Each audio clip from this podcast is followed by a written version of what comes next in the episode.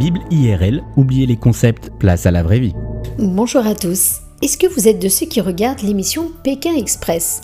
Vous êtes aussi peut-être de ceux qui se sont inscrits pour pouvoir y participer. Pékin Express est une émission de télé-réalité diffusée depuis 2006 et qui propose à des binômes d'effectuer une course divisée en plusieurs étapes qui va leur permettre de traverser plusieurs pays extraordinaires.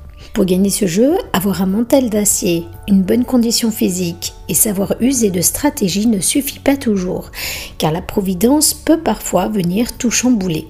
Chaque étape franchie est une promesse de continuer l'aventure et de découvrir d'autres paysages à couper le souffle, une petite victoire qui rapproche un peu plus les candidats de la victoire finale.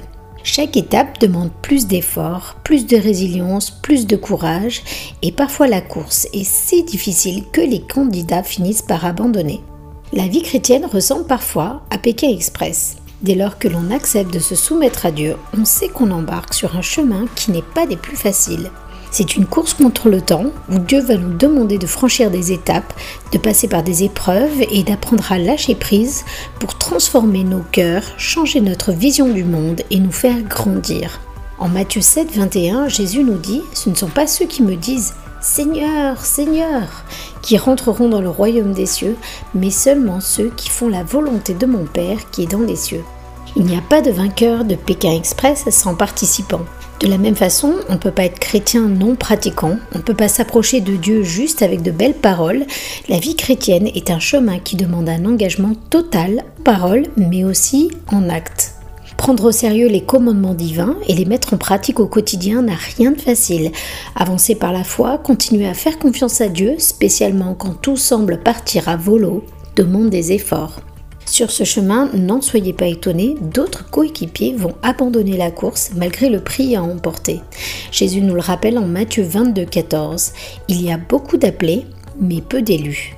Quant à vous, ne perdez pas de vue le prix à remporter et partez en direction du pays promis pour obtenir la victoire promise par Dieu.